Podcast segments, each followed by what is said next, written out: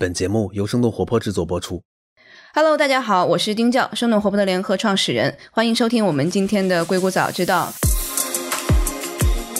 Specs，这个 SPAC，然后中文是特殊目的的并购公司，这种上市模式最近重归大家的视野。科技公司像是 Airbnb，然后也准备选择使用 SPAC 上市，然后 VC 投资的基金 Social Capital 也转做 SPACs 这样的基金，所以我们今天一起来聊一聊这个话题。今天做客我们的节目的嘉宾是硅谷投资人马瑞，英文播客 TechBuzz China 的主播，然后另外一位是常顺奇 Sean，他是这个 One to One 万图一家精品投行公司，他是上海办公室的董事总经理。Hello，两位给大家 say 一下 hi 吧。Hi everyone，大家好。哎，大家好。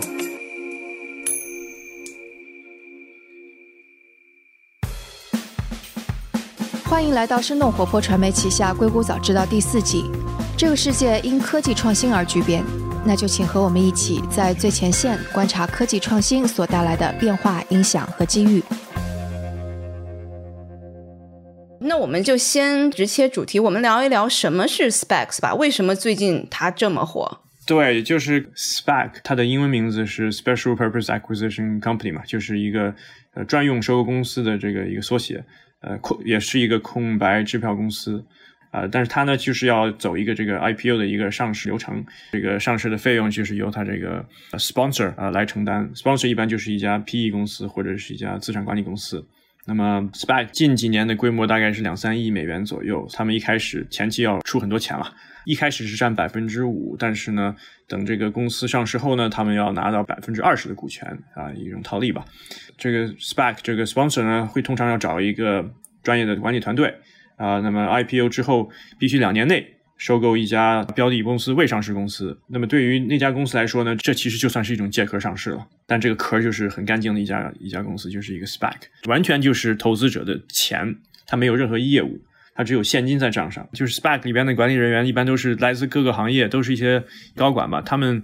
在 SPAC 进行收购之前，他们可能是兼职，但是收购标的之后呢，他们会进来，会全职来来管理这家公司，提高这家公司的效率。嗯嗯嗯，我开始在想找什么样的嘉宾，我先这个跟马瑞聊了一下，我说，哎，马瑞，你懂弄这个东西啊？因为我知道你之前其实一直也在投行嘛。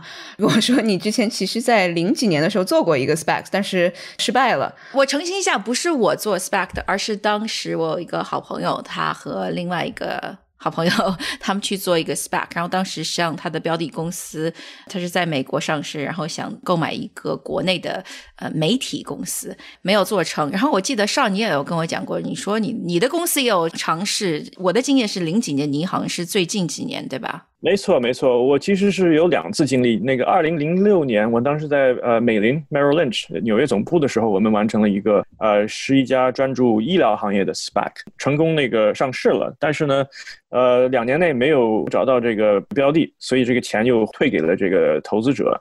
第二次经历是前年，当时我们在中国的时候。也在考虑要不要做一个 SPAC，当然这个 SPAC 肯定是在在美国上市，但是呢，收购的呃的标的呃是在国内。那这种其实这种案例不是很多，因为美国人首先不是特别了解中国的情况嘛，对吧？一般能做起来的话，这些这些 SPAC 的规模也不会超过五六千万美金。呃，那么就回到刚才说的这个这个流程嘛，过去的这个五到十年吧，这个 IPO 的数量确实是有所下降。很多公司宁可不上市，但是最近这个 SPAC 带来了一个新的选择，因为 SPAC 能让他们很快上市。呃，在传统的这个 IPO 流程中啊，可能一家公司需要很多月的时间来做准备。啊、那如果是 SPAC 的话，其实几周内一家公司就可以上市。是因为政策是比较松的，还是因为什么？它是因为它会省略很多流程，就反正就是他们不需要与大量投资机构者进行这个 IPO 的这个路演。呃，还有一个原因就是 SPAC 会这么快，就是因为你要去路演的时候，你没不需要去解释一个业务，因为你在解释的只是一个 vision，主要是讲你自己的管理团队。实际上，我就说啊，我怎么怎么牛，我以前做了一些什么事，以后啊，大家就。拭目以待，相信我就 OK 了。呀，相信我就 OK 了，就是 PPT，这个就是 PPT 融资，其实就是一种融资方式了，比较比较简单，不像那个 S one 那种的那种披露吧。而且就是也没有呃 IPO 的这个锁定规则的约束，反正就是说可能比 direct listing 直接上市还要简单。嗯，那我们就现在也就同时说一下吧，为什么 direct listing 其实。前几年也是好像更多的人选择 direct listing，然后没有去做正常的这个 IPO。其实 direct listing 就直接上市嘛，那你直接就可以就可以进入交易，那也没有一个定价的一，当然有一个有一个设定的一个价格范围了，就是说这个每股具体最后定价是多少，大家也不清楚。最适合什么样的公司呢？就是比较就是高品牌、高知名度的公司。呃，Spotify 和 Slack 是通过这种方式上市的。大家已经知道你的品牌了，不需要花费很多时间做这个销售，找这个承销商帮你帮你卖你这个故事。呃，另外就是这个一般是不不需要融资的公司会走这个直接上市路线，其实就是等于是把你的这个这个老股卖掉，你不需要融新股。所以总总体来说，就是你要有良好的一个业绩，有一个很好的一个管理团队。你也需要提供一些潜一些一些财务指标和预测了，这是这是不可避免的啊啊！但是呢，直接上市的好处呢，就是没有一个锁定期，你可以早期就把你的这个股票卖掉。如果是从这个成本和时间来比的话，那我们先说成本吧。那肯定最高的是 IPO，那可能之后就是这个 Direct Listing，最小的这个成本就是 Specs，可以这么讲吗？呃，最小的成本不是 SPAC，其实是直接上市，是 direct listing。OK，对，因为 SPAC 的成本就是 underwriting fee 啊，就是就是承销商投行费用，大概是占总规模的百分之五到六，但这个金额其实是不不低于这个 IPO 的费用了。如果加起来的话，这就为什么现在很多投资银行，包括高盛，他们也非常乐意参与呃 SPAC 这些 IPO。今年上半年，我记得投行已经赚了有四亿美元了，所以 SPAC 不便宜。但是那个直接上市的话，基本上投行费用基本上是就很低了，因为投行不需要承销，不需要 underwrite 你的股票，他们是扮演一个财务顾问角色。嗯，对我还是想想多谈谈这个 SPAC 的这个机制，因为这个还是不是很简单，挺挺复杂的。它这个跟传统的 IPO 和和直接上市不太一样啊。那 SPAC IPO 中的。每一个单位的价格是现在是十美元，他买的是一呃一股加上，要不就是一个 warrant，要不就是一个 right。为什么给你一个 warrant？其实就是给你一种激励，就是你买的这个东西，它到时候如果收购一家公司，然后这个股价上升的话，那你你的回报不仅仅是你的一开始这个十美元股票的这个回报，而且你你还有一个所所谓的一个期权吧，你也可以行使，就加大你的这个回报。刚才也说到，就是 SPAC 的这个 sponsor 啊，它的出资者，他。一开始是就是他的钱了。这个 SPAC 还没有成立的时候，它是很空的一个东西，它只是一个管理团队，还有一些钱。那这些钱呢，一是要用来呃付给投行，让投行帮这个 SPAC 上市；二是有一些托管或者一些一些一些税啊，一些其他的一些运营方面的一些费用，它也得要扣除。呃，另外就是他这个管理团队，这个应该是上市之后吧，他们每年也会拿一些工资的，sponsor 也也要付一部分。这个跟我们这个一级市场的基金是不是也是类似的？可能每年也就是百分之一二的这样的一个管理费。哎，有点像，有点像，对。但只有两年时间嘛，如果这个两年这个没有找到特别合适的标的，那这个钱就退回给你。但这个可能退回去就不是十块钱了，就是九块多，就把管理费就去除掉了。对，呃，如果投资很顺利的话，那这个。回报就是很高了，拿了百分之五的价格，这个获得了百分之二十的股权。对，但你是承担一切风险的，因为为不成功的话，你这个钱就打水漂了。基本上投行费都会扣你整个这个 IPO 的百分之二的金额，大概是投投行费吧。哎，你不是说你说这个风险其实是比 IPO 可能要小，因为这个在后面没有找到的话，他会把钱退给你嘛，对吧？其实这个其实比 IPO 方式这种上市还是会少一点，这个风险程度。OK，他如果没有任何收购的话，那这个风险很低，就把现金还给你。关键是就怕他收购一家公司之后，这公司不不咋地，很烂。对，这时候你作为 IPO 投资者的话，你挺亏的，对吧？你这个股这个价格会下降。但是你作为 sponsor 的话，没关系。所以为什么大家美林啊这些传统投行都开始来做这个生意了？那他其实是在这个百分之五，他融募到了百分之五的钱，然后上市了之后，其实剩下的百分之九十五是在公开市场上募集的，对吧？对，没错，他这个百分。百分之五是就是一开始没上市的时候的钱。这个 sponsor 其实有时候呃就是很多人会把 sponsor 称为这个空手套白狼，因为他们一开始就是一个想法，就是一个团队，而且 sponsor 本身不是团队，他们会找一些一些管理人员，呃，所以 sponsor 其实就是出资者，以私募基金为主，他们出百分之五左右的钱。OK。那我们如果是从这个创业公司的角度来看的话，对公司的角度，哪一个对他们来说是成本最高的？可能有些公司它的业绩可能还没有达到一定规模，所以他们可能会选择通过 SPAC 上市，因为传统上市要求会会很高的。中国的话，你要上市的话，你这个净利润至少要四千多万人民币左右，对吧？那那那个 SPAC 我记得是没有这方面的要求，因为只要这个管理团队看好你这个标的公司，他们就可以进行收购。对，我觉得即使你做，比方说刚才讲的那个 direct listing 直接上市，呃，为什么 direct listing 一般来说都是被一些知名度很高的公司利用呢？那是因为实际上它还是有一个就是要跟市场来去做 pricing 这样子的一个嗯。步骤，所以要这个广大投资者对这个公司业务还是要很熟悉的。可是 SPAC 呢，是它的钱已经融到了，所以相对公司来讲，上它的风险，这个 pricing 的风险是稍微低一点的。当然，就是说你你去谈判的时候，你只需要跟 SPAC 的管理团队，只要你这双方来达到一个共识，就是这个公司多少钱就可以了，而不是说跟 N 多个。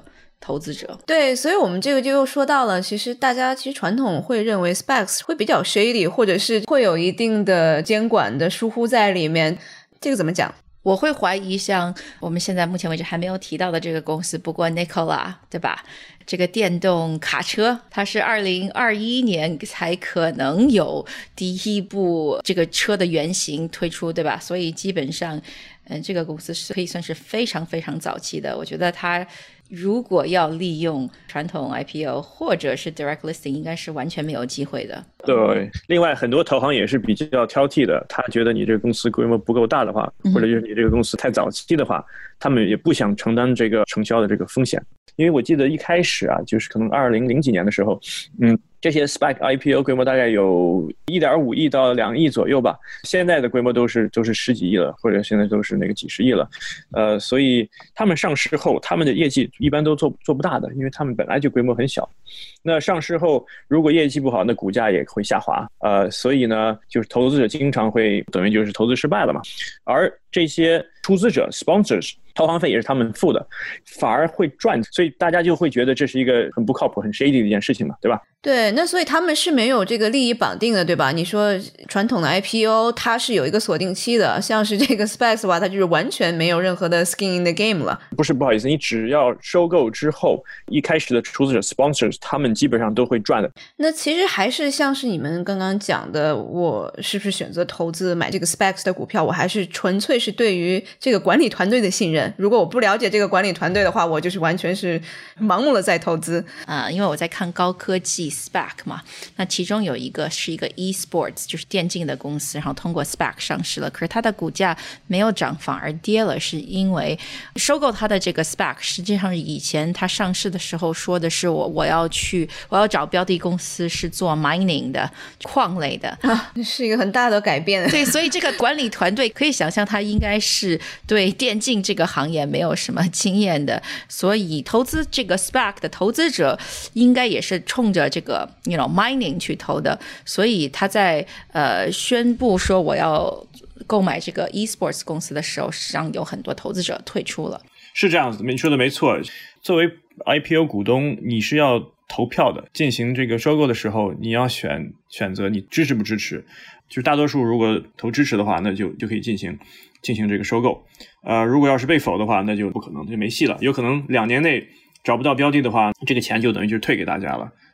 呃，然后就是投资的这个标的，其实就一开始是不能确定什么是哪哪家公司了，但是往后的话，他们有可能会很大的变化。他本来想投，比如说技术，后来发现其实没有什么好的公司可以收购，他们就可以转成像什么 Ray 说的矿啊什么的行业。这点也是大家也会觉得这不不是很靠谱，也是一种风险吧。就是你你买这个 Spec 的股票的时候，你根本就不知道你在买什么，像是在买盲盒。对对，就是在买。对，我觉得这个比喻很恰当，就是盲盒。所以在你最后。做这个最终的并购的时候，是不是也是多数的股东同意的话就可以进行？然后如果你不同意，就退出。是这样子，你如果不同意的话，这个钱你就可以马上就赎回了。甚至就是说，你哪怕同意这个并购，你也可以把你的钱拿回来。呃，就是你的投票权和这个是是分开的，很灵活。对。现在的像是 Chamath，他这个 Social Capital，他们做的几个 SPAC，他们其实是只投一个公司吗？还是可以投几个公司在一起的？每一个 SPAC 只能投一家一个公司，而传统的 SPAC 呢，必须要占这个百分之八十的股权以上。也就是说，他要有控股权了。诶，可是上我记得那个 Pershing Square 的好像就是可以 minority 嘛，他融了四十亿，好像自己还可以加个 up to 三十亿。然后呢，他说他有可能去买一个就是 Airbnb 什么，他的目标公司都是至少一百亿以上。但是不要忘了，这个 Bill Ackman 他这个 spec 他其实是改变了。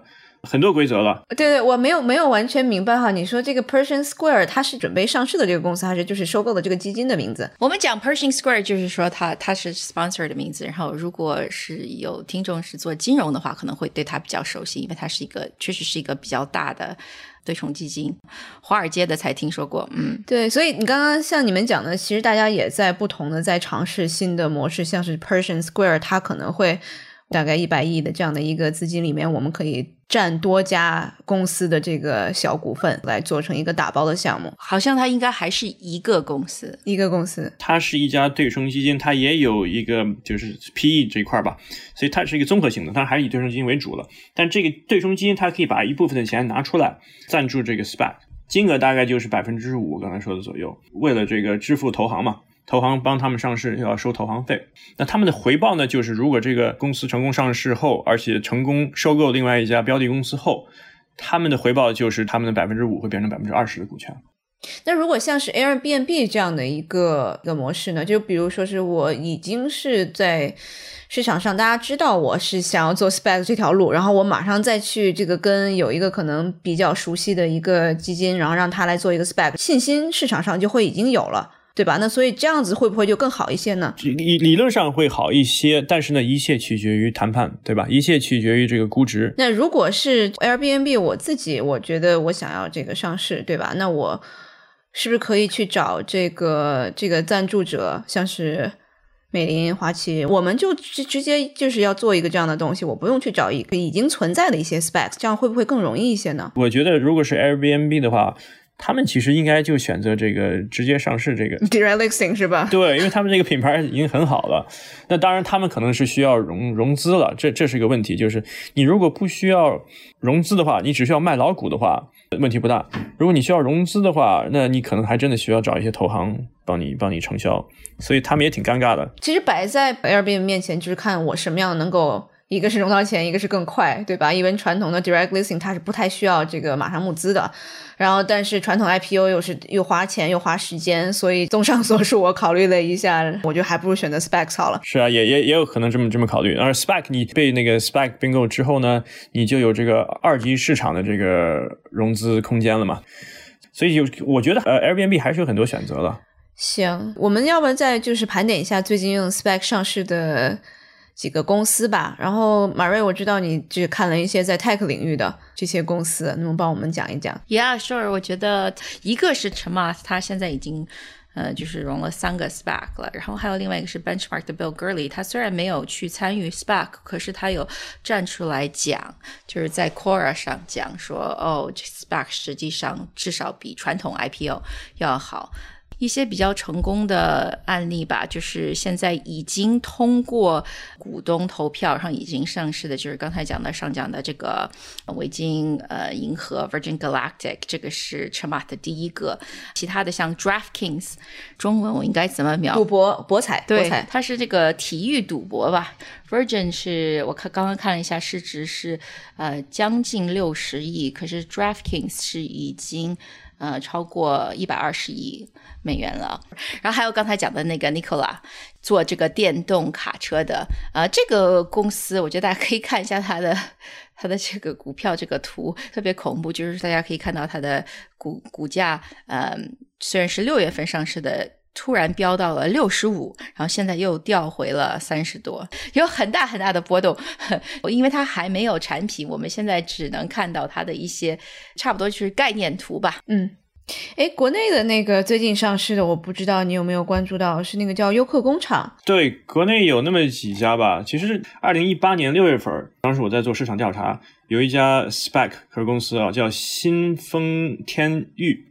是一家国内的那个 SPAC，其实那是唯一一家就是正式在那个呃纽交所呃呃上市的一家 SPAC 公司，他们好像募集了大概两亿美元左右吧。呃，然后他们二零一九年去年七月份就成功成功收购了中国的一家呃医疗组织吧，叫和睦家，也就是连锁医院。当时的股东是像是大型的一些私募基金，像 TPG 啊，还有复星医医药啊，就是也就是说这个这个项目是一个明星项目，他们就是当时觉得把这个。呃，公司的股权卖给一家 SPAC 是一个很好的退出方式。综合医院变成了这个国内的一个最大的医药服务机构之一吧。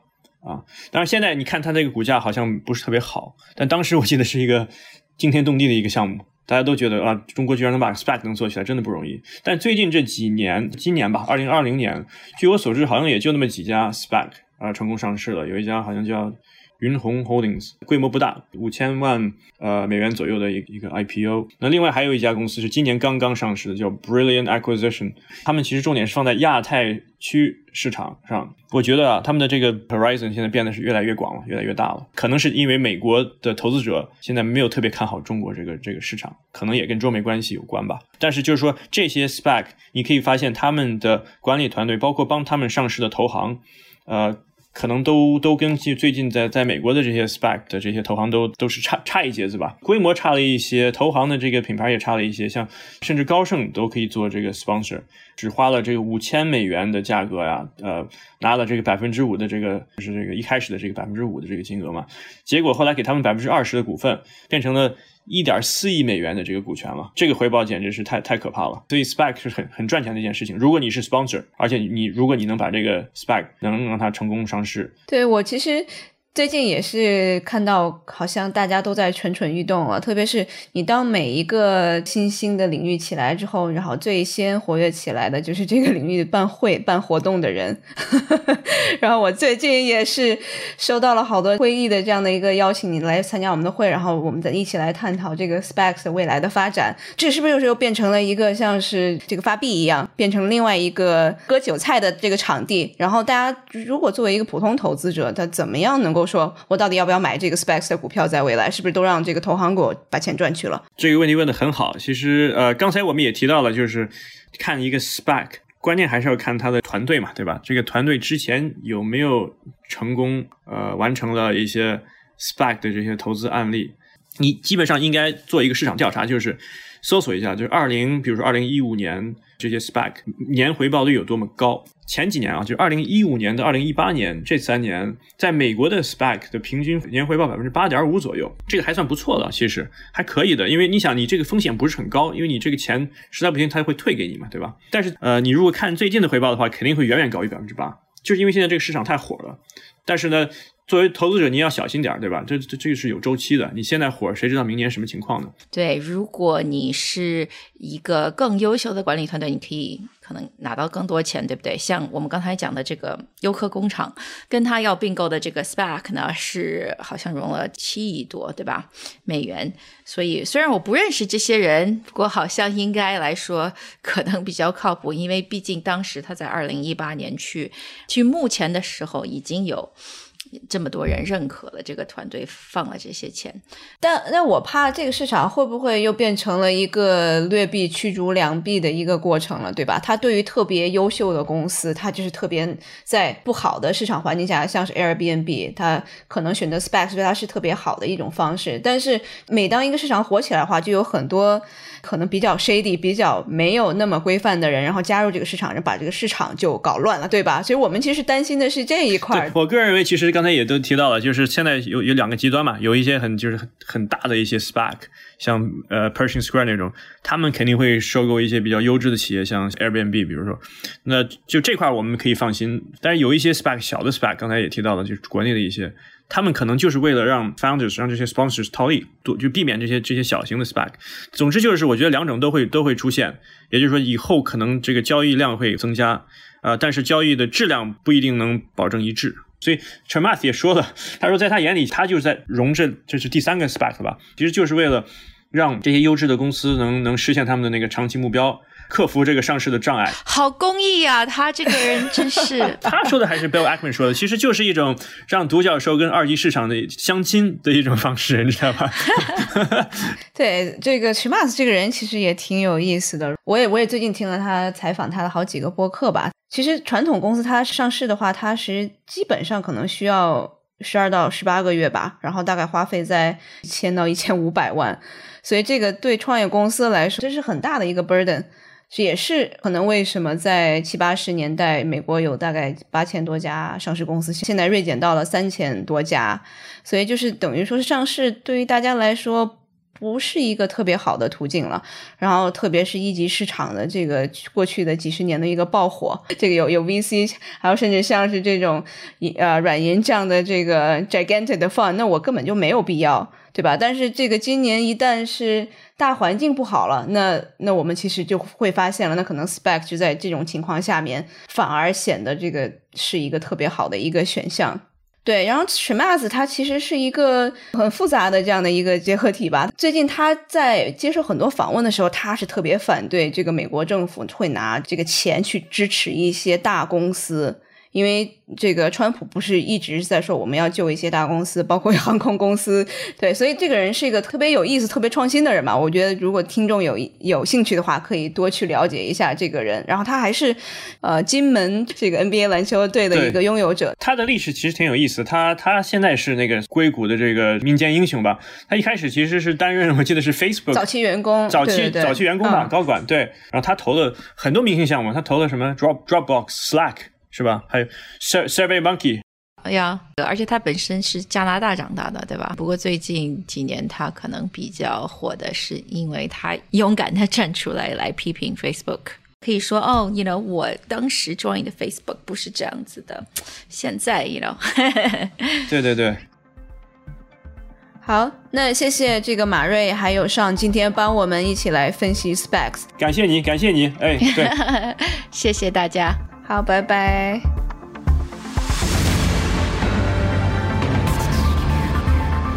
今天的节目就到这里。这期节目除了主播和嘉宾，也感谢我们团队的迪卡布里辛和 Luke，他们在最短的时间内完成了节目后期制作。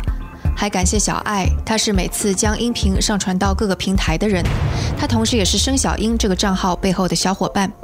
同时也感谢子珊和 Amanda，是他们每次将音频整理成了文字，并发布在我们的微信公众账号上。如果大家想要长期关注我们，也可以订阅我们的微信公众号，搜索“生动活泼”这四个字就可以找到我们。也请您支持我们，例如在您所喜爱的音频平台上点赞打分。或者通过打赏的方式支持我们，打赏方式在我们的微信公众账号上以及网站声 FM 到 CN，S H E N G F M 到 C N 上都能找到。当然，也可以转发给您一两位朋友们，让他们也听到这档节目。也请大家继续关注我们之后的报道。那我们下次节目再见。